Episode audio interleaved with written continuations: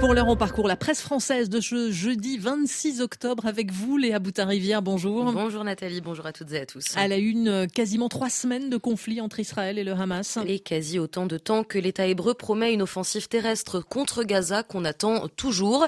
Alors d'ici là, les journaux français s'interrogent sur le timing, les contours et les dangers d'une telle intervention qui peut vite tourner au piège redoutable, prévient le Parisien, qui recèle même des risques incalculables, s'alarme le monde.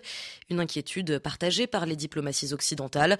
Aux yeux des responsables américains et européens, c'est l'opération de tous les dangers, analyse le journal, qui ferait basculer le conflit dans une toute autre dimension.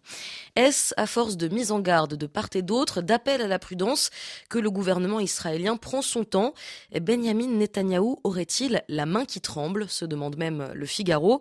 En tout cas, il ne va pas aussi vite en besogne qu'il le laissait penser, et le quotidien de droite croit savoir qu'une partie des généraux s'étonnent de ce vertige et s'impatientent de peur de laisser passer le coche. Il faut dire que les enjeux d'une telle intervention sont énormes. Le Figaro toujours en pose les termes quelques pages plus loin. D'un côté, déclencher une conflagration régionale, de l'autre, la perspective d'offrir une victoire aux terroristes couverts de sang.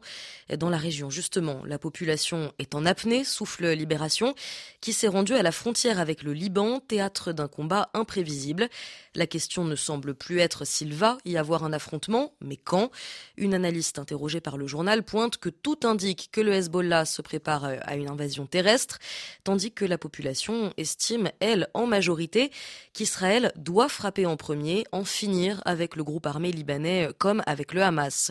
Du côté libanais de la frontière, on voit aussi avec inquiétude le spectre d'une guerre se profiler, encore un conflit dont on n'a pas besoin, soupire une habitante exténuée dans les colonnes de Libé. Le journal pessimiste balaie tout espoir dans les esprits. La guerre arrive déjà et peu importe qui soutenir tant qu'elle se termine vite. Et dans ce contexte, Emmanuel Macron a tenté d'obtenir la désescalade dans la région. Le président français a mis un point final à sa tournée sur le fil hier, selon les mots du Parisien, tournée durant laquelle il a tenté de porter une voix équilibrée, outre le message de solidarité sans équivoque adressé à Israël.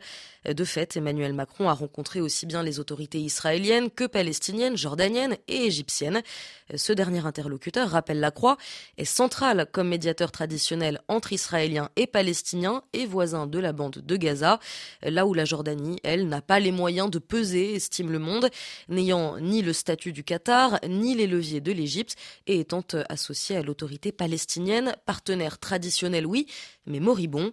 Surtout, la Jordanie a une relation très dégradée avec l'État hébreu depuis l'arrivée d'un gouvernement d'extrême droite au pouvoir. Malgré tout, le Caire et Amman représentent le levier arabe d'Emmanuel Macron, selon le Figaro, et le moyen de briser la fatalité du Proche-Orient, que le quotidien résume en un triptyque cynique.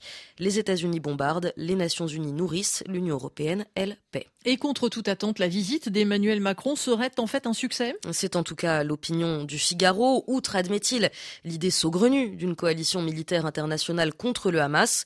Le quotidien s'emballe et estime même que le président français a incontestablement surpassé diplomatiquement ses homologues occidentaux en réussissant à construire un partenariat crédible avec les leaders arabes voisins des Palestiniens. Un enthousiasme que tempère le Parisien. Certes, Emmanuel Macron est l'un des seuls occidentaux à avoir été à Ramallah. Certes, il a réussi là où Joe Biden a échoué en décrochant un rendez-vous avec le roi jordanien. Mais cet entretien n'a duré qu'une heure et n'a été suivi à la demande du Palais Royal, d'aucune prise de parole conjointe, comme pour donner moins d'éclat au rendez-vous, interprète le quotidien. De manière générale, tempère le monde, les annonces peuvent paraître modestes au regard des risques qui pèsent sur le Proche-Orient. Il n'empêche, le président a su esquisser un grand écart diplomatique, mais ces mouvements géopolitiques n'ont pas encore donné lieu à des avancées concrètes. Alors, les diplomates élyséens ont du travail devant eux, conclut le Parisien. Léa Boutin-Rivière, merci à vous. 9h05 à Paris.